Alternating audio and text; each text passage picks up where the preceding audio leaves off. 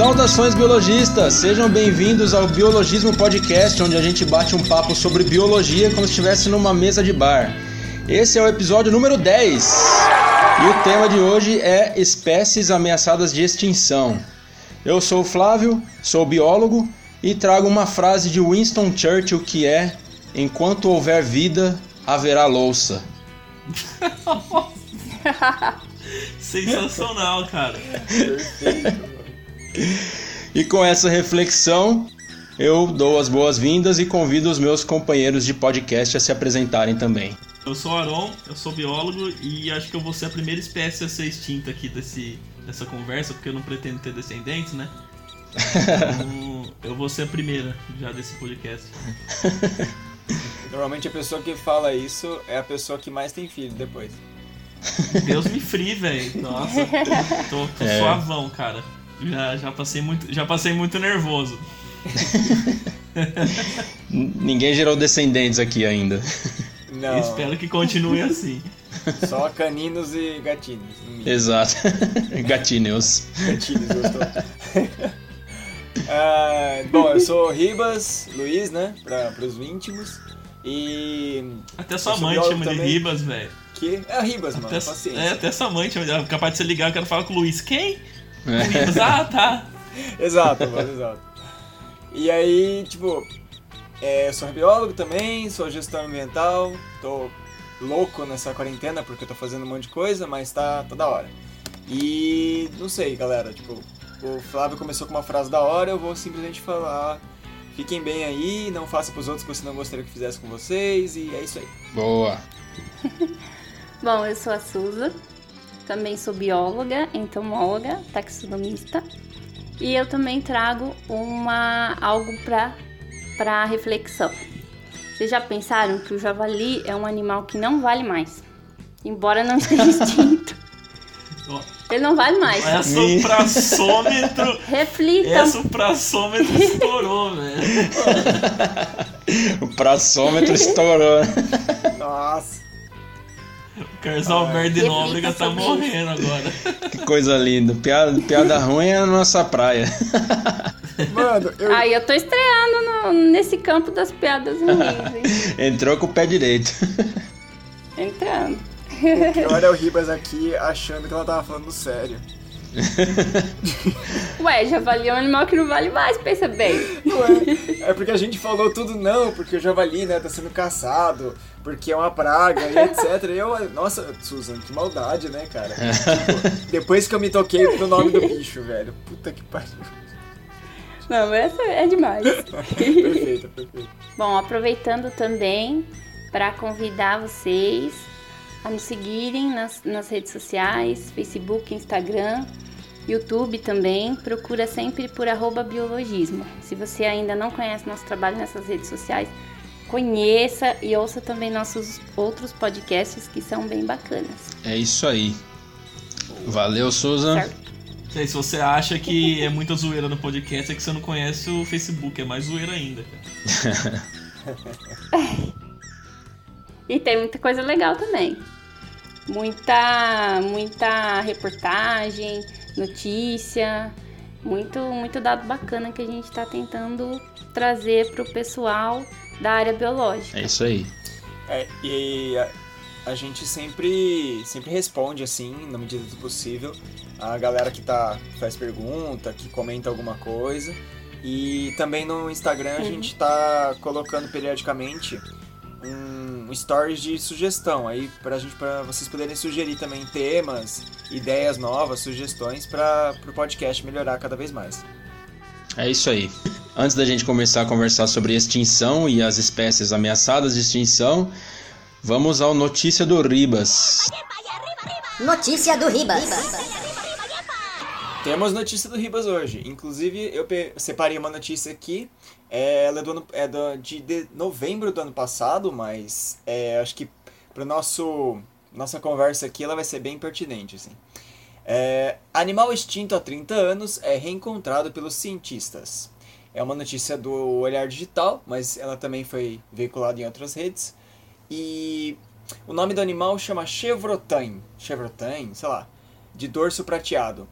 Ela parece um. É um bichinho que parece um cervo, só que é pequenininho assim. Ele. É lá perto do Vietnã. E Uhum. ele é- foi, foi considerado extinto por, pelos últimos 30 anos, né? Tipo, Uhum. ele. outro nome dele pode ser Trágulo também. Trágulo doce prateado. Se alguém quiser saber, tipo, ele chama Trágulus versicolor. Uhum. E ele parece um cervo mais baixinho e é tipo um rato, co- como se um rato tivesse cruzado com um cervo, velho. Parece Nossa, bizarro, mas ele é então- até bonitinho. Meu Deus. bizarro, tem que tá, continuar extinta essa porra aí, velho. Só que, Bagulho feio, velho. só que ele não tem, não tem chifre, não tem nada, ele só tem aquela cabeça de, de cervinho, sabe? Mas, Então, mas qual que mano, é o tamanho desse bicho? É Aquele pequenininho, meme mano. lá, né, mano? Do. Que é- tem uma. Um elefante e um pinguim, tá ligado? Na arca, você já viu isso daí? É. Que aparece um pinguim, cabeça de elefante, eu pensando, é que porra é essa, tá ligado? Acho que é do Family Guy isso daí, É, não é do não? Family É Guy. do Family Guy, mano. Um bicho escroto. Então, mas é, você falou- do tamanho dele, que ele é pequeno, mas pequeno, quão pequeno? Tamanho de um cachorro? Cara, ou menor que um cachorro? É, ele parece que. É, tipo, ele parece um roedor, na verdade, né? Mas assim, Aham. ele lembra mais ou menos uma. Acho que um pouquinho maior que uma cutia, sabe? Não deve ser Ah, muito grande, tá. não. Deve É ser engraçado você esse ouve bicho. ser- É, não, eu vou mandar mais a foto pra vocês depois. Mas então. É, como de costume, a gente deixa em anexo também o link da matéria na, na descrição do, do episódio pra galera ver também. Isso. Aí vocês conseguem ver o, o trágulo. Eu vou chamar de Boa. trágulo porque chamar de chevrotem é meio sem noção. Beleza. Não sei como é que fala isso direito. Bom, é, o Andrew Tilker, que é oficial de espécies asiáticas da Global Wildlife Conservation, e os colegas eles publicaram que eles tinham é, usado armadilhas né, para tirar fotos do, do e eles acharam o animal numa dessas, dessas fotos, né? Então, Aham. ele, tá olhando pra, ele tá olhando assim pra câmera, tá, tipo a trapcam. E aí eles. é, foi legal porque eles não tinham achado, né, há 30 anos, né? Esse Sim. E eles tentaram, assim, é, de forma, tipo, várias vezes tentar achar animais naquela região. E ele foi encontrado agora, né? Depois eles, com, com esse trabalho, eles foram mais de 200 ocasiões que eles registraram imagens desse animal numa floresta perto da cidade de Natrang. E desde 1990 não se, não se ouvia falar desse animal, né? Tem uma frase dele, assim, para fechar, né? Que ele fala que por tanto tempo essa espécie aparentemente só existia como parte da nossa imaginação. É, afirmou An Nguyen, que é o cientista associado, né? E descobrir que ela está ainda lá fora é o primeiro passo para garantir que não perderemos essa espécie novamente. E vamos agir rapidamente para descobrir a melhor forma de protegê-la. Notícia simples, né? Mas eu acho Aham. que remete àquela ideia, né? Ele, quando ele fala, eu achei legal porque ele fala da questão de só na imaginação, né? Tem muitos animais que a gente só imagina como eles eram, né? Tipo, Uhum. os dinossauros ou até mesmo outros animais da era glacial, né? Os, os grandes mamíferos. E realmente, a mastofauna, né? Realmente é Uhum. muito interessante a gente tentar fazer essa recapitulação e depois achar o animal, né? Eu achei interessante que. é, Eu até perguntei pelo lance qual, qual o tamanho do bicho, porque é, você falou que ele parece com um cervo. Parece tipo Ele uma, parece curti- um- uma cutia.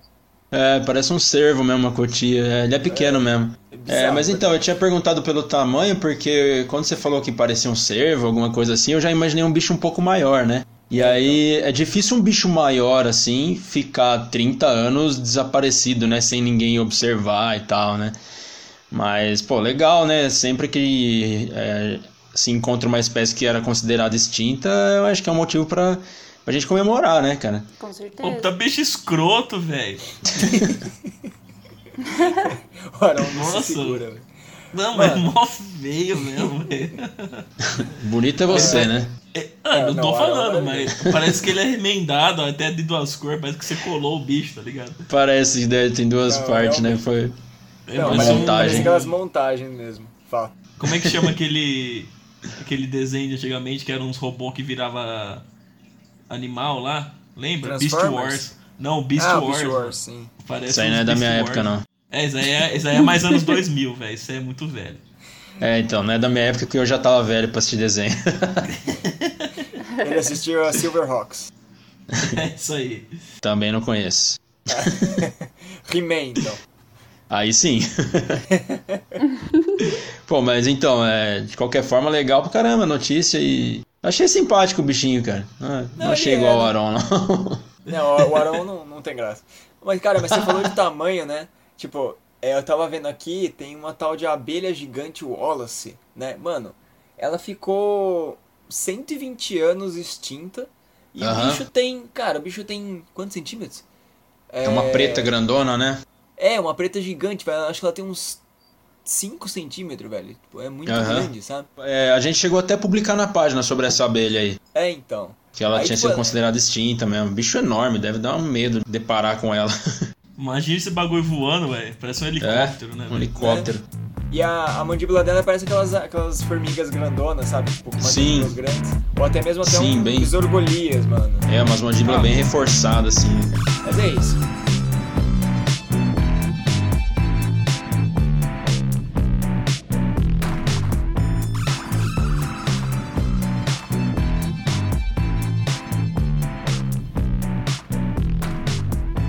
Bom, então vamos lá. É, Antes de mais nada, acho que seria legal a gente começar falando sobre a extinção em si, né? É, O que, que é uma extinção? O que caracteriza uma extinção? Extinção significa que sumiu, nun- nunca mais, não existe mais nenhum. Como é que é? Ah, quer, quer começar, Ribas, dando uma pincelada aí? A gente vai, vai passando? Ah, eu acho que assim, primeiro a gente a- aprende né, na escola que realmente extinção é um animal ou uma, planta, algum organismo que existiu em algum momento e aí ele não, não existe mais assim, um, um organismo vivo nisso, na Aham. natureza. E aí normalmente a gente sempre tem aquelas ideias dos dinossauros extintos, aí fala de alguns outros animais que, que tem inclusive em desenhos animados e tudo mais que desaparecem, né? A gente já vai falar sobre isso.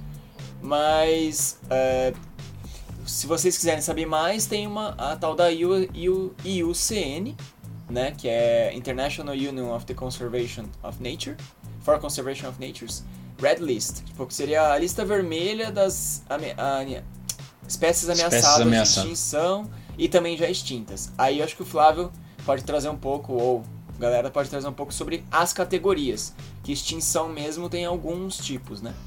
Então a gente sempre ouve falar desde pequeno, tal, né? Ah, tal espécie está ameaçada de extinção, né? Quando a gente vai no zoológico, sempre tem uma plaquinha lá de algum animal, né, ameaçado de extinção, ou então tal espécie foi extinta, tal, mas na verdade existem essas categorias que o Ribas comentou aí. E as categorias são, são oito categorias, que são extinta, extinta na natureza, aí vem criticamente em perigo, em perigo, vulnerável, quase ameaçada, pouco preocupante e a última que é deficiente em dados. E nesse site que eu peguei, eles comentam assim: se está entre as duas primeiras, extinta e extinta na, na, na natureza, aí ela é considerada uma espécie extinta mesmo. E se está entre vulnerável e criticamente em perigo, é considerado que corre o risco de extinção. E aí os critérios para enquadrar na, nesses, ne- nesses, ah, nesses pontos é, são quatro critérios. O primeiro é quanto a população diminuiu durante o espaço de três gerações, ou qual é a projeção de declínio populacional para as próximas três gerações. A segunda é extensão de ocorrência e tamanho da área que ocupa. A terceira é tamanho da população de indivíduos maduros, ou seja, aqueles que já podem acasalar e, e reproduzir, né? E a última é análises quantitativas que mostram a probabilidade de extinção na natureza nas próximas três gerações. E nessa, nessa última questão aí, tem até um aplicativo, um modelo matemático que eles usam que eu acho bem bacana. Não sei se vocês já, já viram como que funciona esse tipo de coisa. Vocês conhecem? Não, pode falar, Suzy. Eu achei muito legal. Então, eu utilizei já um modelo desses é, numa disciplina que eu fiz de manejo de fauna, uma vez na pós-graduação. E a gente usou um que chama Vortex, que eu acho que é um que eles mais utilizam para realmente tentar ver qual é o futuro da espécie, né? Se como que vai ser daqui para frente é, é uma simulação de dados, mas para tentar é, ver como é que vai ser o futuro, né, daquela espécie e tentar aí investir em medidas para tentar é, reverter o quadro. Então, eles pegam esse, esse modelo matemático, que eles chamam de modelo para viabilidade populacional. Na verdade, acho que esse é o nome assim mais, mais certo. Sim. E é muito legal, eles colocam todos os dados da espécie que se conhece, tudo isso que você falou, questão de quantos indivíduos tem, é, pegam as principais causas, né, por que, que essa espécie está sendo ameaçada, colocam também dentro do, do, do, do, programa, por exemplo, animais do cerrado, né, Uhum. só por exemplo, é, que estão ameaçados por conta do, do cerrado estar tá ameaçado. Então, eles pegam lá a porcentagem de diminuição do território por ano e vão estimar isso. Se tantos por cento for retirado, quanto que isso vai afetar na vida é, dali, daquela espécie. Sim. Então, eles estimam esse tipo de coisa, estimam desastres naturais, muita coisa eles estimam. É estimativa, claro, né? Aham. Mas aí você tem uma visão, mesmo que mínima, né? Se der tudo mais ou menos conforme eles estão é, montando no esquema, você tem um mínimo de porcentagem de, de, de probabilidade daquela espécie é, ser extinta ou não. É bem legal esse tipo de coisa. E costuma dar bem certo. Sim, legal. É que é, eles pegam assim a porcentagem mínima para mais, né? É, por exemplo, tá, na- nas minhas pesquisas que eu estava fazendo aqui, eu, tá, eu acabei achando sobre o lobo-guará, né? Eu acabei falando do cerrado lá, eu lembrei aqui. E eu encontrei uma pesquisa desse, de, acho que é lá do ICMBio, que eles fizeram esse, eh, aplicaram esse modelo Vortex para a espécie, e eles viram lá desse modelo que 30% da população vai ser reduzida em 21 anos, Caramba. no mínimo. É. Do lobo O mínimo que a gente tem do lobo guará. Aham. 30% a menos a gente vai ter do número que a gente tem atual. Sim. Então você vê que a espécie já tá, né, criticamente, acho que ela já é vulnerável. E se tirar 30% da população, imagina como é que vai estar daqui 21 anos, né? Claro que são projeções, mas isso ajuda os especialistas a colocarem uma espécie nessa ou naquela categoria Aham. também. Eu acho bem interessante. Essas tecnologias estão ajudando bastante ultimamente agora. Sim, e isso ajuda a desenvolver um plano melhor para a conservação, tanto da área onde ele vive É. quanto da espécie, né? Sim, teoricamente seria mais, acho que, a nesse ponto que o, o modelo atuaria. Mas, é, aí tem que ver, né? É, não, eu ia até concordar com a Susan, né? Tipo, que ela começou um assunto que eu ia até complementar mesmo, né? Que realmente eu já usei o Vortex, ele é muito bom para fazer essa estimativa. Inclusive você pode fazer vários cenários, assim, sabe? Um cenário bem positivo, É. um cenário que tem, tem até desastres ambientais, um monte de coisa assim. E eu acho legal porque tem um conceito, né? Que até entra um pouco nessa parte, que é o de população viável mínima, né? População mínima viável que de, um, de uma espécie. Então, por exemplo, a gente fala muito de uma espécie poder estar tá, extinta, mas, meu, já existe ainda essa espécie na natureza. Por que, que está, ela está extinta? Você pegar, por exemplo, aquele rinoceronte, acho que foi o, o não o branco, o preto, né? Acho que é o branco, né? negro Lá. O quê? É o os negro? dois, né? Acho que os dois, É, o- pá, velho. Sim, aquele que faz, faz pouco tempo que foi que o último, Então foi É, o rinoceronte negro. Acho que foi o, o negro, o né? branco, não foi? Foi o negro. Negro. Eu Acho acho, que que foi dois, na branco, verdade, mas a gente coloca. A gente coloca aí também na, na, na descrição, mas pode prosseguir aí, É, mas de qualquer forma, assim, os rinocerontes, coitados, os, tipo, sofrem bastante e tal. É, e de qualquer forma, assim, o porquê que. Ah, põe um casal ali, eles conseguem melhorar, e aí você, você incen- incentiva a espécie e volta ao normal. Por que talvez não aconteça isso? E não, não dê pra acontecer isso? Primeiro porque a carga gênica, né? Eu tô falando um pouco técnico, mas falando assim. É, não tem variabilidade gênica com dois indivíduos só. É muito difícil. E aí, essa, essa população mínima é uma população que nos próximos. Eu vou, vou ler aqui a descrição, né? Em determinado habitat, é a menor população isolada que tenha 99% de chance de continuar existindo por mil anos. É, com todos os, os efeitos e tudo mais que podem acontecer, até catástrofes na- naturais. Então, é aquela ideia.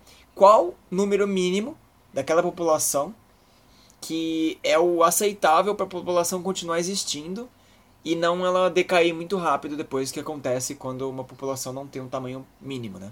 Isso é legal para a gente é, abrir o leque da discussão da extinção, porque muita gente pensa que basta um casal que a espécie está salva, né? Tipo, ah, tem um macho, tem uma fêmea, eles vão reproduzir, daqui a pouco tem mais três filhotes e daí, daí em diante vai reproduzindo e a espécie com o tempo vai ser salva, mas tem esse problema da, da variabilidade genética, né? E aí entra um pouco também naquela, naquela categoria que você colocou, que é de instinto na natureza, né? Uhum. E a gente sabe que em cativeiro o, o animal existe, mas por que que, ah, vamos salvar a espécie, a gente põe eles para cruzarem e depois lança na natureza de novo. Mas Sim. às vezes não tem como mais fazer isso porque a espécie já está oficialmente extinta, mesmo existindo, né? Uhum. Infelizmente. É, então, mas antes que o pessoal fale uma coisa, tipo, não é um negócio exato. Então, o pessoal falando, ah, tá extinto, não é necessariamente tá extinto. Pode ser igual esse ratinho feio aí, né? Que aconteceu, depois de 30 anos o bicho aparece, né? Sim. Então, Ah, sim. nunca é uma ciência exata, né? Antes É. que a galera fale, é, ele falou que tá extinto e apareceu um ali. Aham. É, e tem também, é, assim, no caso do rinoceronte, acho que deve ser muito mais fácil de encontrar do que esse bicho que ficou 30 anos desaparecido, então. né? Então, assim, se tivesse alguns indivíduos escondidos ali, logo, logo eles aparecem, né? Porque, até porque é um, um animal visado, né, na, no tráfico de animais, que, que eles cortam o chifre dele e tal, para, enfim, diferentes motivos aí, né? A Susan falou sobre o, o lobo-guará, tal, a gente comentou sobre preservação da área onde o animal vive, né? Muita, muitas vezes as pessoas pensam, ah, mas qual o problema de tirar um, uma- um fragmento pequeno ali pro, pro cara ampliar o pasto dele ou para construir alguma coisa, uma usina hidrelétrica ou o que quer que seja naquela, na, naquela área? Né? A mata é gigante, então um pedacinho ali não vai ter problema, né? Mas tem problema, primeiro por vários efeitos que acontecem na, quando você desmata uma área, né? Tem o, o efeito de borda, né? E, e dentre outras coisas, existem espécies que vivem num nicho muito pequeno. Por exemplo, uma lagoa, um córrego pequeno, aquela espécie só, só ocorre ali. Então, se você desvia aquele córrego, ou se você corta aquela mata e aquele nicho pequeno deixa de existir, a espécie vai embora junto, né? Sem contar também os, gran os grandes felinos, né? Também tem uma área de atuação muito grande né, Isso. de espaço. E às vezes eles Aham. podem perder. Mesmo esse es- espaço pequeno que foi comido, ele pode perder muito da sua nutrição e Uhum. é, ser bem prejudicado. Verdade. E como eu estava comentando do lobo-guará, né, ó, né, ainda nessa perspectiva, se a gente for ver, por que, que o lobo-guará está aí ameaçado de extinção? Né? Uma das principais causas que a gente pode citar, a questão do desmatamento, óbvio, né, do, do, da sua área em que ele vive, que geralmente é cerrado e pampas, mas mais cerrado. Aham. E aí a gente vê o quê? É, o cerrado sendo desmatado, a gente acaba tendo fragmentos, né? E esse deslocamento do lobo entre esses fragmentos é o principal motivo. Por quê? Atropelamentos. Então a gente vê aí muitos lobos perdendo a vida por conta de tentar passar de uma área para outra. E uma outra coisa também que é interessante, na questão do lobo especificamente, ali- além dele se alimentar de pequenos animais e tudo mais, ele também tem uma dieta de frutas, que são, né, frutas, eh, plantas que são típicas do cerrado. E aí você desmatando essa área, o lobo meio que fica sem alimento, porque tem vários tipos de plantas, tem aquela, aquela famosa, como que é, a lobeira, né, planta do lobo, É a fruta do lobo, ele se né? alimenta muito, fruta do lobo, tem, tem outros gêneros também de plantas que o lobo se alimenta e que constituem uma parte importante para a alimentação dele. Aham. Então, às vezes, ele tem que se deslocar dentre esses fragmentos do cerrado para tentar buscar esse alimento que cada vez mais fica escasso. Então, esse trânsito é muito perigoso, né? Atropelamento é uma das principais causas Aham. nessa questão da, de, de ameaça. Por isso que ele está ameaçado, né? A gente tem muito menos por conta disso. É uma ação direta, é, indireta, né? De uma coisa que causa, vai levando outra, enfim, é, é complicado essa situação. E a questão do atropelamento nas estradas federais, as estradas intermunicipais mesmo, é uma coisa que influencia muito na extinção dos animais, né? por conta disso que a gente corta as matas no meio e o, o animal se, costuma se deslocar bastante, né? E aí nessas É, travessias, aqui na nossa região mesmo ali pro lado de Tirapina, sempre é, é encontrado algum animal, às vezes até um animal de grande porte, tem umas onças pardas, né? É, Oh. Naquela região ali. E atropelamento é comum, né? E aí assim, o atropelamento, é, além de matar o animal e causar um prejuízo para a biodiversidade, ele ainda gera prejuízos pro, pro Estado, né? Pro, pro governo, é, fora que também tira vidas humanas, né? Em alguns casos, né? É, e assim, é engraçado que os custos que o governo federal, estadual, municipal tem com manutenção dessas coisas, né? Com, com ah, pessoas hospitalizadas e tudo, toda a decorrência de um atropelamento são enormes. E mesmo assim, o investimento para evitar esse tipo de coisa, evitar o atropelamento da, da, da fauna, é pífio, né? Quase inexistente, né? E, e não digo só desse governo, é uma coisa que vem de muito tempo, né? Nunca existiu no Brasil, né?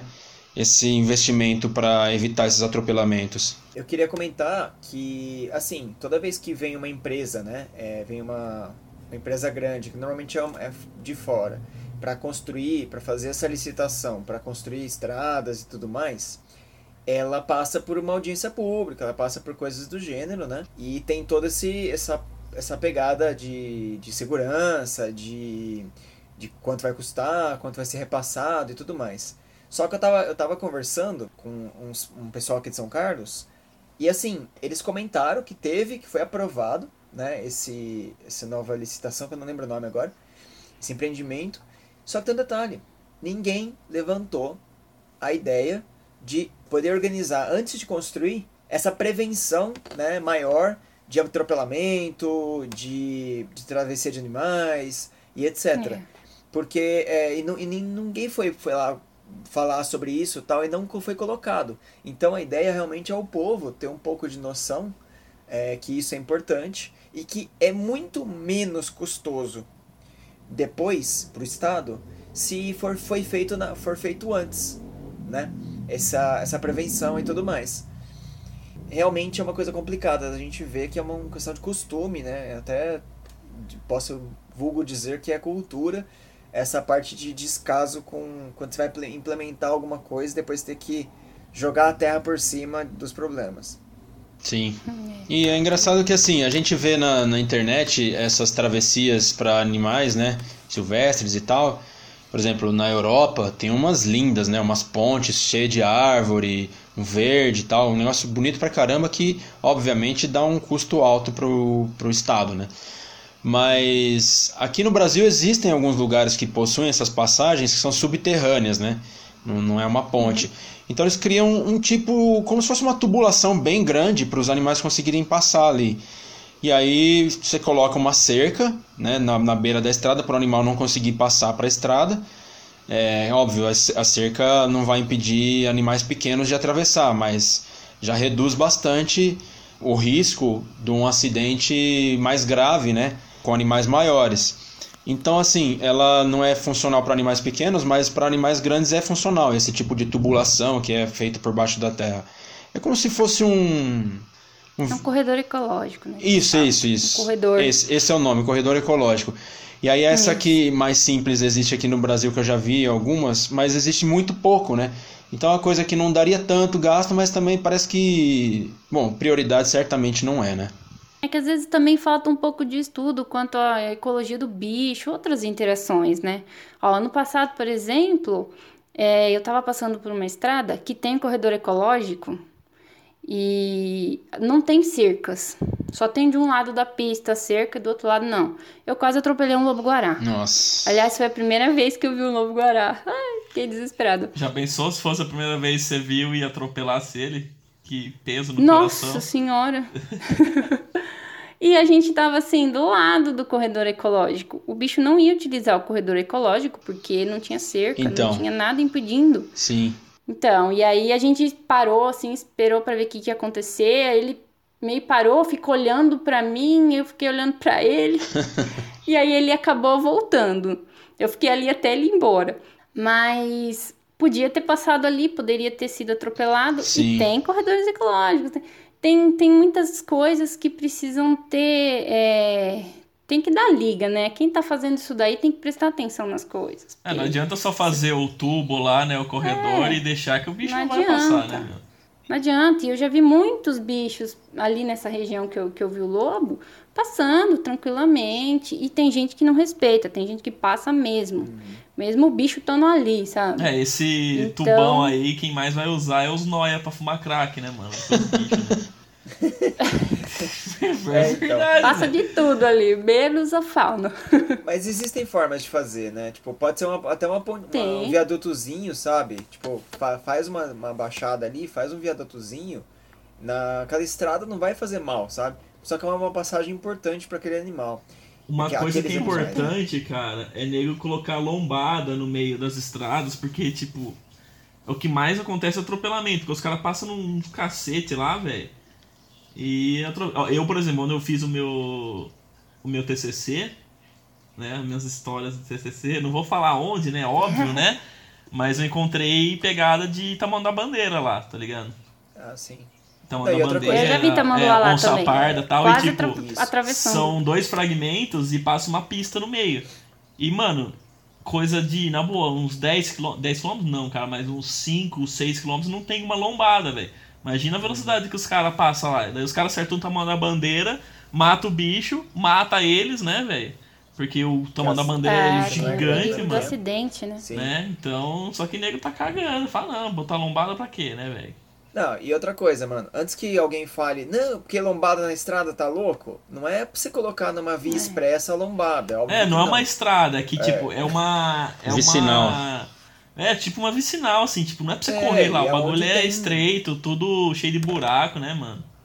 E aonde tem também um- uma redução de, de velocidade por causa disso. É, E fazer pra- uma sinalização decente também, né? Uma vez eu fui Ah, pro Paraná, tem umas É. estradinhas ali que tem lombada no meio da estrada sem placa. Cara, eu fiz esses tempos, né, ano passado eu fui lá pro Mato Grosso, né? Eu, eu cruzei o Mato Grosso, na verdade, eu fui lá pra, pro Paraguai, né?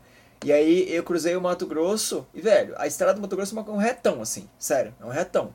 Só que eu contei, velho, a gente foi, foi indo de boa, eu contei nesses 700 quilômetros mais ou menos que tem a estrada, 600 a 700 quilômetros, é, eu contei uns 20 a 25 tamanduás bandeira atropelados no louco. meio do caminho. E assim, isso é só, só de tamanduá Deus. bandeira. Tinha um, um bezerro e mais alguns outros três anim- animais diferentes, que eu não lembro quais são direitos agora, mas eu, lembro, eu lembrei bastante dos tamanduá bandeira. Mano, o tamanduá bandeira é grande, sabe? Só que como é muito, muito caminhão, o caminhão passa e vai embora, entendeu? Sim, sim. Mas é, é esse É, negócio. Se verdade. tivesse uma certa, uma certa passagem, passarela ali, iria diminuir muito essa- esses atropelamentos, com toda certeza. Sim. Cara, imagina o prejuízo para a biodiversidade, não só local, mas do país, né? É, tanto bicho morto numa única viagem que você fez, né? Quer dizer, num ano, quantos bichos será que morrem ali numa estrada como essa, né? Então, assim, umas placas com umas lombadas em alguns pontos estratégicos que você sabe que tem mais atropelamento, já reduziria muito isso.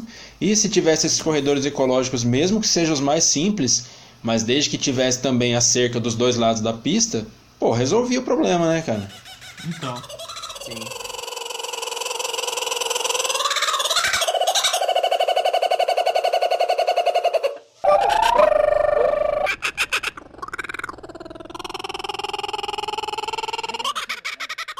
É, eu acho que a gente pode a gente pode colocar pelo menos umas cinco causas é, maiores de extinção assim ou de ou de ameaças grandes né? Duas a gente já falou que são as a caça direta né? Aquela aquele predação aquela caça direta. É, a outra realmente são essas essas coisas de in- indiretas mas que poderiam ter um planejamento maior que é a estrada a construção de tipo acabar com o habitat do, animal e tudo mais Aí tem a questão de introdução de espécies é, invasoras, que a gente já comentou bastante, inclusive no outro podcast, que isso pode extinguir várias espécies, inclusive daquela, daquela região. E aí tem as famosas, né? Tipo, poluição e contaminação e mudanças climáticas, né? É, eu acho que essas são as, as principais mesmo, as grandes vilãs da biodiversidade, né? É, eu queria só fazer um, uma citação aqui, já que a gente estava falando de, de governo, de, é, de interesse público ou não, né? De preservar a fauna e a flora também. No livro vermelho de espécies ameaçadas, o brasileiro, eu dei uma lidinha em alguns pontos dele ali para pesquisar um pouco para esse episódio. E tem uma frase ali que eu achei interessante, é, que eu vou citar aqui agora. É, não é a história, não é uma questão do bem contra o mal ou de ambientalistas contra desenvolvimentistas. É uma questão do quanto o conhecimento é essencial para a conservação da biodiversidade. Então, assim, é, no geral, o público costuma pensar que o ambientalista é o eco-chato, que, que é contra o desenvolvimento, que é contra qualquer tipo de, de evolução econômica para o país, porque isso vai matar o bichinho ou matar uma planta ali, né? Mas a questão não é bem essa, né, cara? Acho que assim, a gente precisa fazer um estudo em cada área para saber o que pode ser feito ali ou não. E aí nesse mesmo trecho ele cita aquele, aquela, aquela frase que eu comentei sobre desmatar pequenos nichos que pode é, levar embora uma espécie junta, né?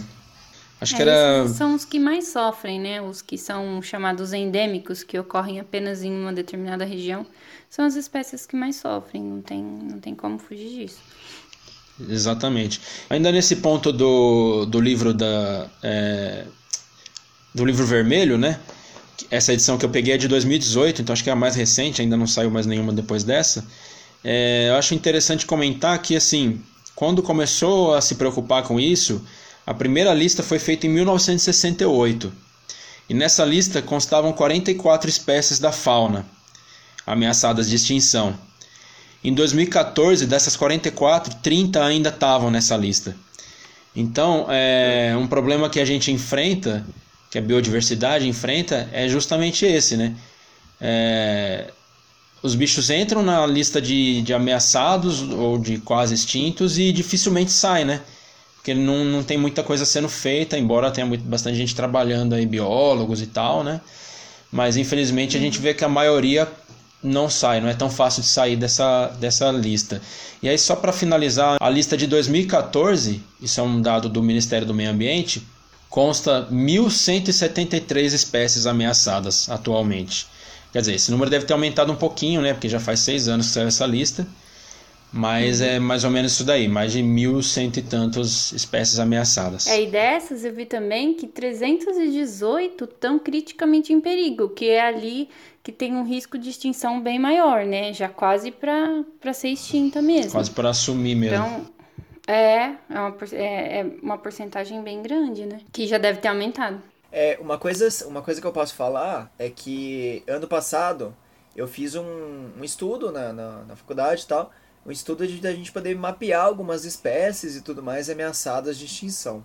E eu posso falar uma coisa: esse livro não está atualizado já faz um tempo. Uhum. E não sai assim, sabe, periodicamente essa, essas edições e tudo mais. Então, realmente a gente só tem dados do, da lista vermelha mesmo, mas dados brasileiros não são fáceis de encontrar de uma forma atualizada, sabe? Então, realmente é uma coisa que é um trabalho que a gente poderia focar um pouco melhor, porque existem espécies que são extintas e a gente nem sabe que elas estavam em extinção. É, isso é verdade, isso é verdade. É. E ainda assim, esse livro ele é bem extenso, né, o da, da lista vermelha e tal, e ele conta com muitos profissionais e geralmente é, é sempre um especialista da área ali e, e, normalmente é uma, uma grande referência da área, né, pelo que eu estava dando uma olhada assim de, de alguns que eu conheço, assim, alguns nomes que eu conheço. É, mas mesmo assim, né, uma coisa que não dá para ser feito todo ano pelo tamanho do, do esforço e tal. Só que assim, dois anos já deve dar uma grande diferença, né? Essa atualização, ela não precisa ser feita em forma de livro, publicação e etc. Mas se tiver um portal, sabe? Que to todos os, os, pesquisadores e pessoas das, das áreas de conservação e tudo mais tiverem acesso, sabe? dá para atualizar muito fácil esse essa lista, é, até de- anualmente, sabe? Porque realmente é uma questão do portal estar ali aberto É. e ser bem estruturado. Só que aí eu entro na parte do governo, né? É, faz muitos anos que é sucateado pra caramba. Os órgãos públicos, os sites e estruturas públicas são muito sucateadas e não tem apoio nenhum pra gente poder fazer um bom serviço. Então a gente tem que ficar fazendo da forma bem arcaica possível, imaginária, e não evolui como nação nesse ponto, né? Pois é, então. E assim, por mais que a gente tenha amor pela profissão, o pesquisador ele tem as contas dele para pagar, ele tem os gastos dele para fazer a pesquisa, para se deslocar até o local, né, da pesquisa. Então, não dá pro cara simplesmente por amor ir lá e falar não, vamos fazer, a não ser que o negócio seja que nem a Susan, né, que mora na frente de uma mata. É, facilita. Fala, vou fazer um levantamento aqui, né? Mas por conta própria. Só que também não tem obrigação nenhuma de fazer isso, né? Seria mais por curiosidade e tal, né? É, enfim. Então, uma coisa que realmente carece de, de incentivo, né? Sim. Eu acho que para a população também isso acaba sendo uma coisa assim. é, que não tem importância, né? Você fala assim, ah, aquela espécie está criticamente ameaçada. Tipo, e daí, né? Eu achei interessante, ano passado eu participei de, um, de uma apresentação de um trabalho de um aluno de, de TCC, assim, né? É, que ele comentou sobre tráfico de animais. E ele fez um apanhado e tudo mais. E nesse trabalho dele, ele tentou chamar a atenção do público quanto a, a o que estava sendo retirado da natureza, né? E aí ele quantificou isso, eu achei bem legal. E eu até trouxe uns dados aqui, porque eu acho que para essa temática também vale a pena a gente discutir. Ele falava assim no trabalho, ó, por exemplo, ele pegou lá uma espécie de papagaio que ele comentou que era uma espécie que já tinha até sido extinta localmente, eu não me lembro agora no local que era, mas tinha um, certo uma, um, uma espécie de papagaio que ele era capaz de gerar quatro filhotes por ano. Então ele fez todas as projeções e tudo mais, e ao final de 35 anos, se a gente retirar um papagaio da natureza, depois desses 35 anos a gente causou um impacto de menos 3.500 papagaios na natureza. Então, um papagaio que a gente retirou da natureza, ele, ele poderia ter gerado 3.500 descendentes em 35 anos. E aí ele leva isso, é, ele quantifica isso e ele tenta mostrar para o público é, numericamente para ver se fica uma coisa mais palpável, né? Aham. Para ver quanto que a gente está perdendo, né? Tudo bem que foi para tráfego, mas acho que é um dos motivos de perda, né? De, de biodiversidade e faz com que as espécies entrem em extinção. E eu achei bem legal esse, esse tipo de abordagem, né? Tentando. é, a pessoa consegue visualizar melhor o impacto. Sim. Não, achei importantíssimo. Nossa, 3.500, eu, fui- eu olhei aquilo e falei, gente, você não imagina, né? Às vezes você fala assim, puxa, é um papagaio, foi pego lá no tráfico, e às vezes o bicho nem, nem chega ao destino, né? Já morre durante exato. o, é, o Morre deslocamento. antes. A gente perdeu muito, Aqui né? no Brasil, se você for ver, é, um dos animais mais ameaçados tal, são aves, né? Na lista aqui no Brasil, Aham. assim, que mais tem de ameaçado é ave. Então, você que acha que pegar o bichinho e botar na gaiola não vai acontecer nada, aí, ó. Exato. Não vai acontecer nada, não, né? É, aves e peixes têm um mercado muito grande em cima disso, né? E aí, mesmo sendo legal, ainda as pessoas dão um jeitinho aí, vamos dizer, de, de trazer. A parte de aquarismo é muito forte. É, igual o, o Chibi falou lá no nosso podcast de, de peixe lá, tipo, beleza, você pega de criador, mas você acha que os caras vão pegar esses neon, esses Mato Grosso da onde? Os caras vai lá no meio do, da floresta, da mata e pega os bichos lá, cara. Tipo, no meio dos, dos rios, das, dos lagos que fica lá no meio das florestas e pega lá, então. Você Aham. acha que vem da onde? É, pois é. Coridora mesmo, que igual eu falei lá também. Você acha que Eu conhecia gente que pagava pros noia da rua e nos córregos e pegar a coridora, velho. E vocês comentaram que peixe e aves são os mais ameaçados, né? De... Só para fazer um comentário breve aqui, dessas 1.173 espécies ameaçadas que eu mencionei da lista de 2014, 310 são peixes continentais. Aí, além dos peixes continentais, tem 98 peixes marinhos e 233 são aves. Então são bem de longe assim os, os grupos mais afetados mesmo, né? Sim, é no mundo, aqui tem um da e o CNC também, no mundo, é, 40% dos animais ameaçados é, são anfíbios, né? Uhum. Isso aí é no mundo, né? Aí depois é mamíferos e aves, né? Mas tipo, é, são os três primeiros, é anfíbios, mamíferos e aves, né? Sim. É, de- anfíbios de eles ameaçar, mexem né? muito na parte de mudanças climáticas, né? Porque são animais bem mais É, não, é que sensíveis. anfíbio é, é por causa da, do clima mesmo, de É. qualidade do ar, todas essas coisas mesmo. poluição e tudo mais, né? É, realmente eu acho que Sim. anfíbios tem muito a ver com a questão do habitat em si, né? Sim. É, e. Agora, mamífero e ave é porque os caras são e quer fazer tráfico, né?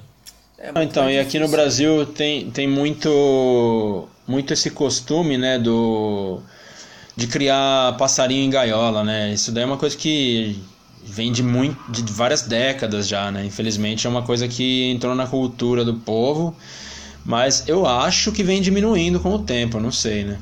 É, o que eu tenho visto, na verdade, as crianças, assim, os adolescentes, crianças e a galera da nossa geração, assim, pra, pra baixo, ele, pra frente, né? Eles normalmente não gostam mais dessa ideia de passarinho em gaiola, sabe? Aham, sim. É, não todos, claro, tem gente que, que ainda cria, mas é, pássaro é bem menos do que peixe, por exemplo. Peixe ainda tem. É que o que o, o que o pessoal tem que entender, né, cara, é que, tipo assim, uma coisa, não que possa, assim, tipo, uma coisa é você criar uma calopsita, esses periquitos australianos, que, tipo, essas porra não tem aqui no Brasil. Então você tá criando pra isso, né? Você não tá pegando da. na- Não, mas é. Não é você o não tá ideal, pegando da natureza. Pra... Não, não é o ideal, mas, tipo, é de criador, entendeu? É isso que eu tô querendo dizer. Não é um, um animal de tráfico, né? Aham. Porque, tipo, você não vai na Mata Atlântica e você vai achar um periquito australiano lá que não tem, tá ligado? Então, existem. Então, esse- Ah, tem a questão do pessoal que solta também, É, né? Depois aí aí já é que- uma- mais uma espécie Isso. Ah, não, reduzida sim. que vai Esse é Não, outro sim, mas, problema. tipo, o que- atrapalhar com a O que eu quero dizer É. é. isso daí, tipo, não que seja certo ou não, mas tipo, você quer criar animal, Uhum. pega e compra bicho que é criado em, em agropecuárias, coisas que, que vende mesmo, não Então, pegar um papagaio do, do papo roxo aí que tem 100 no, no Brasil pra criar, né, mano? É, então, existe a lista de animais é, que é autorizado, né, a criação.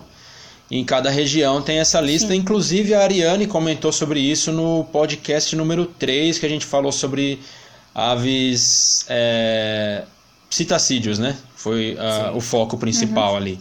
Aí a gente deixa também na, na descrição aí sobre isso, falando sobre essas espécies que são autorizadas. Ah, sim. É, eu acho que assim, a- a- É, lembrando que bacana. ao longo dos podcasts a gente comentou sobre as aves, comentou sobre ah, os peixes e também a gente Uhum. falou muito dos animais é, que, invasores, mas também que entravam nessa parte de tráfico, né? Então a gente comentou bastante coisa sobre isso nos outros também, né? É, com, mais, com mais de detalhes e tudo mais, né?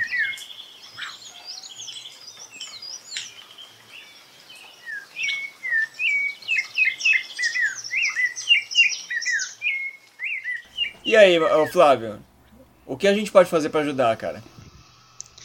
Então, é, tem algumas coisas, né? Alguma uma listinha que a gente fez aqui. Então vamos lá. O primeiro tópico que eu anotei foi educação ambiental. E aí, como o Ribas comentou num outro episódio, educação ambiental não é só para criança, né? Para criança e adulto. A gente tem É. que saber a importância de por que preservar, de por que preservar uma área, de por que preservar um animal, como os animais podem ser úteis pra gente, por que não dizer isso, né? É, e outra coisa, também tem a questão da educação ambiental, você tem aquela ideia do ah, nós, ambiental é só resíduos e ah, os, os animais são nossos amiguinhos, sabe? Tipo, fica essa coisa na, na, na cabeça das pessoas, então, ah, só separação de lixo, reciclagem, é, usar água e energia de uma forma legal, mas não é só isso, sabe? É uma questão muito mais ampla e acho que foi até você que Flávio comentou, né? Ah, da frase que você falou, né? É, Isso. é uma questão de estudo, sabe? Uma questão de entendimento de como funciona nosso nosso planeta, a vida e também o que a gente pode fazer, como qual é o nosso nosso papel aqui, né, como espécie. E sabendo isso, você automaticamente já fica pensando, putz, eu faço parte disso. Então Sim. vamos cuidar, vamos, vamos, sabe, deixar de uma forma melhor. O que, o que eu posso fazer? Aí você vai atrás. Isso pra mim é educação ambiental, sabe? Com certeza.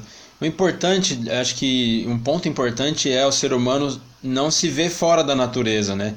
Não é porque a gente criou uma civilização com prédios, ruas e casas que a gente deixa de fazer parte do meio ambiente, né? A gente também é, é parte integral do meio ambiente. Bem ou mal para a natureza, mas a gente também faz parte. A gente também tem que tentar contribuir para para manutenção do, do ecossistema, do, da biodiversidade, né? É, eu acho que a gente até conversou no primeiro podcast, a gente tô, tô, tô meio nostálgico hoje, mas a gente conversou no primeiro podcast sobre, exatamente sobre isso, né?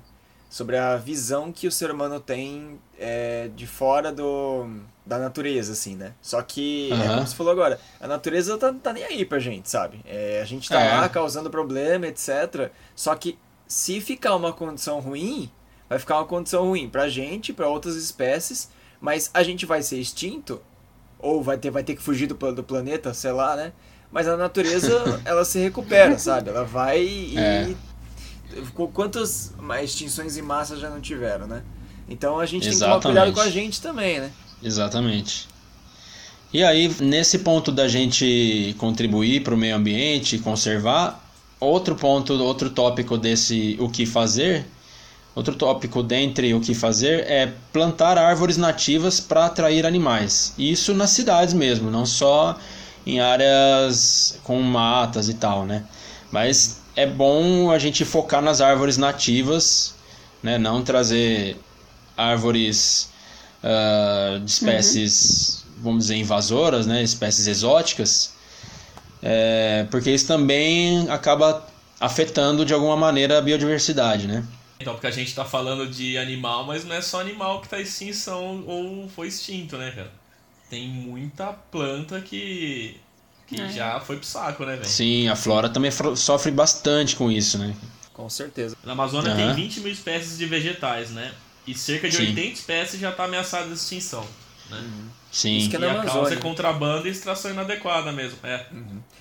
É, é um pouco menor, né? A gente também não sabe todas as espécies de planta que tem, porque é, talvez seja mais difícil de catalogar, às vezes, vários tipos de, de espécies, mas mesmo assim, é uma coisa que é muito louca, né? Isso que o Flávio falou, se tiver uma, um planejamento público bom, é, a gente pega parques né, planejados e tudo mais e transforma eles tanto em parques com espécies mais nativas, quanto também é, esses espaços para aves. Aves migram, aves tem, tem que ter um espaço para descansar ou até mesmo se, se reproduzir. E se tiver essas Sim. espécies nativas, elas vão ficar muito mais confortáveis, né? E vão se aproximar daquele lugar. E isso até pode ser muito bom até para o ser humano, né? porque vai chegar ali perto, vai ver um- uns pássaros bonitos, diferentes, é, vai ser um ambiente agradável dentro de uma cidade toda cinza, né? exato, concordo. É, é uma boa, uma boa área para praticar exercício, né? Acaba, acaba sendo uma atrativa e até uma propaganda para a cidade, né? É uma forma de, de boa conduta municipal. Isso, exato. E aí tem um outro ponto que aí eu não sei se vocês vão concordar, não sei se vocês vão achar polêmico, mas é, fala sobre a importância do zoológico. Até entra um pouquinho na parte da educação ambiental, mas é, visitas a zoológicos elas podem ajudar as pessoas a, a sensibilizar a população, né? Tanto crianças, que é mais fácil, né? Quanto adultos, né? É, então, assim, de repente, o contato próximo com os animais, uns animais bonitos, grandes, diferentes ali, pode criar essa sensibilização no povo, né, nas pessoas, quanto à importância da conservação. O que, vocês acham disso? Eu acho que assim, o propósito geral de um, de um parque ecológico, um zoológico, que chega a ser muito além da questão da conservação das espécies, é educação ambiental. É o primeiro tópico para a criação de um, de um parque, de um, de um zoológico. Então, eu acho que é muito importante, sim, essa, toda essa informação, talvez conscientização que os parques nos deem, principalmente para crianças, é muito importante para essa busca de, de tentar diminuir esses, esses impactos. Uhum.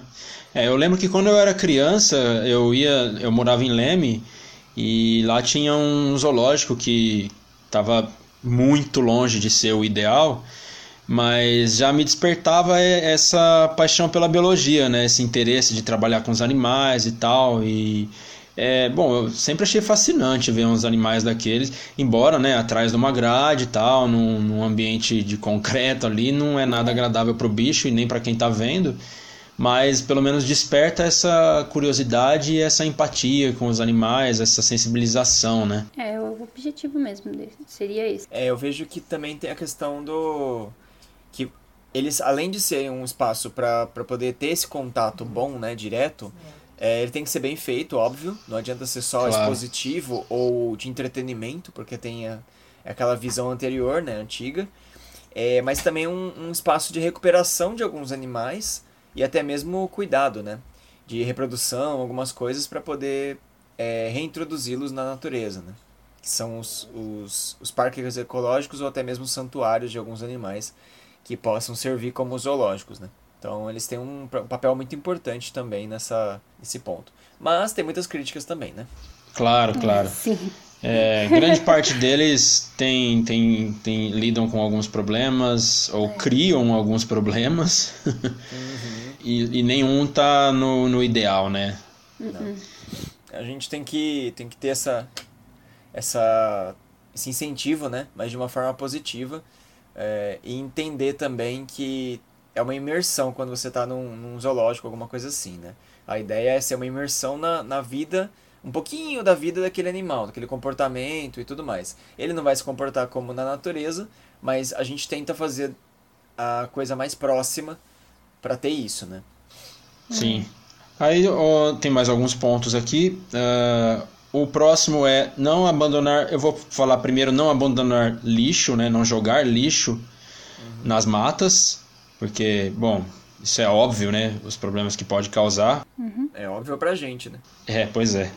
E também não abandonar animais de estimação, pets, em matas, né? Tem muita gente que faz isso, não quer mais o bicho. Bom, abandonar o bicho em qualquer lugar que seja já é errado, né? Qualquer abandonar bicho. na mata é pior ainda. Se eu ver alguém abandonando algum bicho na minha frente, eu merendo na porrada, velho. Tô Olha nem lá. vendo. Ó, não virou bicho. É, não, é, não, mas é, velho. Só vejo alguém soltando um bichinho, um gatinho, um cachorro na rua, velho. Nossa, eu chego com dois pés na boca, velho. E, e resgata o bicho. É, então. Qual que é o problema de abandonar o bicho? Tem muita gente que faz isso, né? Tem lugares no mundo que já são famosos por isso. É, pets, como cachorros, principalmente gato, né? Que costuma acontecer mais. Eles acabam predando a, a vida silvestre que já existe ali, né? A fauna é, que existe ali. E isso começa a causar um desequilíbrio ambiental, com uma perda de biodiversidade, que foi uma coisa que a gente comentou no episódio no episódio das espécies invasoras. Sim. Acho que foi nesse exatamente episódio que a gente comentou, né? Foi. Foi. É, então. Qualquer ação, seja jogar um lixo na rua, abandonar um animal, é, tá poluindo alguma coisa, etc. Sabe, se você sabe de alguma coisa que está errada ou se você viu isso, denuncie. Gente, Boa. existem denun- denúncias anônimas, denúncias por e-mail, denúncias tire foto, sei lá, que seja. Não, você não precisa estar visível ali, você não precisa se arriscar, mas é muito mais importante você denunciar uma ação dessa do que deixar acontecer. Se deixar acontecer, você também está contribuindo para aquilo ocorrer mais ainda. Perfeito, Ribas. Acho que foi um ponto importante de você citar, porque a gente fala muito do que a gente deve fazer, mas também é importante a gente coibir o que não deve ser feito, né? Então foi bom você, você tocar nesse ponto aí, porque acho que é isso mesmo que tem que ser feito. Se, e se uma pessoa já fez aquilo, a gente não tem mais como coibir, então que ela pague pela atitude dela, né? Sim. E eu posso falar, eu só vou fazer um adendo para quem tá ouvindo assim. Não- denúncia, galera, não é só tipo, ah, vou colocar nas redes sociais que aquela pessoa, ou aquele órgão, aquela empresa fez aquilo. Isso às vezes pode ser até muito pior Sim. pro, do, que, do que positivo. Por quê? Porque você, você tá ampliando aquela ação de uma forma para todo mundo. A, várias pessoas vão, vão ficar chateadas, vão ficar bravas e tal, porque aquilo aconteceu, e beleza, a denúncia foi, entre aspas, positiva. Mas aquelas outras pessoas que são influenciadas, influenciáveis também, elas podem começar a fazer aquilo e se juntar, inclusive. Isso é muito negativo. Então o que acontece é denuncie, mas denuncie para os órgãos oficiais de denúncia. Que aí sim eles, eles têm todo um aparato, tem uma, uma preparação para poder lidar com aquilo melhor. É isso aí. Com certeza. É, eu costumo falar assim, tipo, essas denúncias, testão de internet costuma não servir para muita coisa, né, velho? Não, é até... pode falar merda, pra, pode falar merda, tudo de mim, pode falar o que quiser, mas tipo, não serve pra nada. Não, Só serve é pra você negativo, achar né? que tá fazendo. Só serve pra você achar que tá mudando alguma coisa, mas na real você não tá. Você quer mudar, levanta a bunda lá e faz, tá ligado? E é muito negativo, cara, porque assim, eu concordo com você. Mas é muito negativo porque, meu, às vezes você, você acha que está fazendo bem mesmo e você está fazendo então, pior. Então, você só tá dando spoiler, você só tá dando spoiler porque você vai fazer, tá ligado? Só, eu vou denunciar tal lugar lá porque eles estão fazendo isso. Aí o cara fica sabendo, quando você denuncia mesmo, vai a coisa lá, a fiscalização tá de boa, tá ligado? Seguindo, então, o, outro tópico que é mais do que óbvio, mas não comprar animais do tráfico. Uhum. Isso aí é, é óbvio, uma coisa que nem precisava é, ser dita, mas pois é. infelizmente, é. se tem tráfico é porque tem consumidor, né? E quem consome é tão culpado quanto quem vai lá capturar o bicho na natureza, né? É, rapaz, mas tem um canário da terra tão bonito que o, que o Zé lá da esquina tá vendendo, cara. Como é que canta de um jeito? Canta o dia inteiro. É tão bonito. E tá baratinho, rapaz. Aí, né? Aí você bota uma árvore com a fruta que o bicho consome que ele vem sozinho na sua casa. Mas é aquele negócio, a primeira coisa é conscientização mesmo, porque a maioria das pessoas não, que compra, ela não tá sabendo o que ela tá fazendo direito, sabe? É, hoje em dia tá melhor e tal, mas mesmo assim tem muita gente ainda que, ah, eu dei de presente pro meu sobrinho, falaram que era oficial, de criador e tal, mas a pessoa não vai atrás, sabe? Não vai, aí, não vai. É, é triste mesmo. Aí outra dica que a gente pode dar ainda nesse tópico é, que eu até comentei já alguns minutos atrás aí, uh, sobre as listas de animais que, autorizados na sua região, que existe essa lista, né? Então, se você quer criar um animal diferente, além de um cão e gato, aí é bom pesquisar essa lista para ver se esse animal está autorizado, se você pode criar esse animal na sua casa, na sua região. Aí você procura um criador autorizado e faz as coisas da maneira correta, né? É, inclusive tem leis em cima desses animais mais silvestres, né? E como você falou, na, na própria, no próprio livro, né, na própria lista vermelha, tem os próprios criadores daquilo. E tem até é. como você incentivar né, essa, essa criação de uma forma positiva. Porque essa Sim. criação não é, não é necessariamente só para venda e tudo mais. Ela tem um propósito por trás, normalmente, né? Uhum. Que às vezes é impedir o tráfico mesmo. É isso, exatamente. É. E aí aqui na, no último item dessa lista do que fazer, é, ou o que não fazer, né? É, é, colabore com ONGs. Existem muitas ONGs criando, é, fazendo trabalhos é, nobres, muito bacanas em prol do meio ambiente, em prol de, de, da fauna e da flora também. E existem diversas maneiras da gente colaborar com uma ONG, né? A gente pode, se você, você pode fazer uma doação financeira mesmo, porque é sempre bem-vindo para esses lugares. Você pode, se você não tem dinheiro, você pode divulgar o trabalho deles, ajudar a espalhar a palavra deles. E também pode ser voluntário, né? Muitas ONGs precisam de bastante gente para divulgar esse trabalho e tal, né? Então, assim, eu, eu não tô com nenhuma ONG para citar aqui, mas no Brasil existem muitas ONGs muito bacanas com trabalhos com a, a nossa fauna e flora também. Sim. E se você tiver uma empresa ou até mesmo atuar de alguma forma, você pode oferecer parcerias. É, inclusive com essa Boa. parte de divulgação ou até fazer eventos que conscientize as pessoas em relação àquelas próprias coisas. Né? Você pode ajudar Exato. até a sua própria empresa fazendo isso, mas de uma forma positiva para tudo. Né? Aham. Uhum. Perfeito.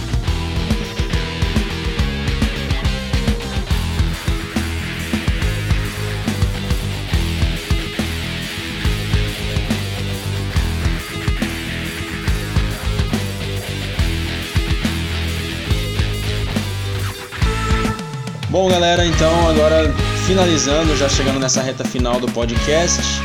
É... Espero que quem tenha ouvido tenha gostado do, do nosso bate-papo sobre as espécies ameaçadas e as extinções. Vamos agora para o momento indicações. Quem quer começar aí? Vamos tirar 01 aí, virtual. Meu é 2. Ah, não, é 01, né? Ó, Aron já ficou É por o- último. Ele colocou três. Susan, começa você. Bom, diante desse contexto, né, do, do episódio sobre essas espécies, eu gostaria de indicar um site. Esse site, ele é um compilado de espécies que a gente tem aqui na fauna do Brasil. Então, a gen- o, site chama Catálogo Taxonômico da Fauna do Brasil. Acho que eu já comentei com os meninos, né? Já comentei com vocês sobre esse site. Aham. E ele é bem bacana porque lá você, a gente tem uma lista de espécies. É uma iniciativa da UFRJ, junto com outros órgãos e tudo mais. E tem muita gente trabalhando. Eu também tô trabalhando com um grupo específico de insetos. Então a gente tenta inserir lá nesse site todas as espécies que ocorrem no Brasil, sejam elas é, introduzidas ou não. Então a gente tem, você tem a, a- a possibilidade de ver se essa espécie é introduzida ou não aqui no Brasil. Tem várias informações quanto a habitat, se está ameaçado ou não de extinção, aonde ocorre, tudo mais. Então está sendo um trabalho bem legal. Ainda não está tão completo, né? A gente tem ainda muita coisa para fazer pela frente, mas tem uns grupos já que já estão um pouquinho mais avançados nessas informações. Então lá você nesse catálogo você pode encontrar várias informações da fauna que a gente tem aqui no Brasil. Então muita coisa às vezes a gente nem sabia que tem aqui no Brasil ou se tá ou não ameaçado de extinção, como o pessoal já comentou. Então lá nesse site você pode ter uma ideia um pouquinho é, mais atualizada do que está rolando. né? Então essa é a minha indicação de hoje. Então catá chama catálogo ta- é taxonômico da fauna do Brasil. Maravilha, legal. Boa indicação. É bem legal esse site. É, eu dei, aquele dia que você indicou pra gente, eu dei uma, uma passada por ele, achei bem interessante mesmo. E, e importante, né? Sim, então, e, e o, o legal é que está sendo atualizado é, direto, né? O pessoal está trabalhando com isso desde 2015, está sendo constantemente atualizado. Tem muita coisa ainda que falta, muita informação que falta, mas vai ser um lugar que a gente pode ter uma boa base de dados, né? Para ter aí uma ideia do que, que vai acontecer daqui para frente. É bem, bem legal mesmo. Legal, show de bola. Valeu, Susan. Ribas. É, eu tenho. Eu, eu tinha um livro aqui que eu vou. que eu ia indicar, mas eu acabei de achar. Eu acabei de achar, não, acabei de lembrar uma- um material muito bom, é, que é de São Carlos. Então eu vou falar rápido sobre o livro e eu foco mais no material, beleza? É, o livro que eu, que eu ia indicar era o Criatividade S.A., que ele é escrito pelo presidente da Pixar, daquele da animações, né? É, acho que quem não, quem não conhece, eu acho que por favor vá, vá assistir os desenhos, não é para criança só. É, mas ele fala bastante da questão de criatividade, ele conta um pouco do, da trajetória da Pixar e também ele foca muito na questão do daquele empreendimento criativo, né? De pensamento criativo e tudo mais. Vale muito, muito a leitura. Ele é bem fácil de ler, ele tem várias histórias e comple- completa muito, sim, sabe, essa, essa visão criativa que a gente pode ter do mundo. Bom, agora eu queria indicar um negócio de São Carlos, né, porque eu acho que vale muito a pena, um material lindíssimo, é o Atlas Histórico e Socioambiental das Regiões Hidrográficas de São Carlos. É um material que foi organizado por Denise de Freitas e Silvia Aparecida Martins dos Santos, só que também tem vários contribuidores é, e assim, colaboradores, né? E é, basicamente ele, é, ele faz a região de São Carlos e ele faz essa parte hidrográfica, ele foca nessa parte, mas também tem desde o histórico é, geológico, é, faunístico, florístico e etc. de é, São Carlos, da região. Tem até. Eles podem fazer uma brincadeira, né? Tipo, São Carlos há milhões de anos. Aí eles começam a fazer, tipo. Eles põem umas fotos, entre aspas, da Terra, do planeta Terra em fusão e tal. Mas o material é maravilhoso, eu vou passar pra vocês depois. Acho que vale muito a pena a leitura. Ele, é, além de ser muito bonito, ele também é muito rico. E ele passa assim: ele faz um apanhado da região, ele faz um apanhado da evolução geológica, tem é, fósseis, etc, né? Fósseis e tal. E para quem não conhece também tem a, ali na praça, né? Tem o museu, né? Mário uhum. Tolentino que fala sobre isso, que é muito bom aqui.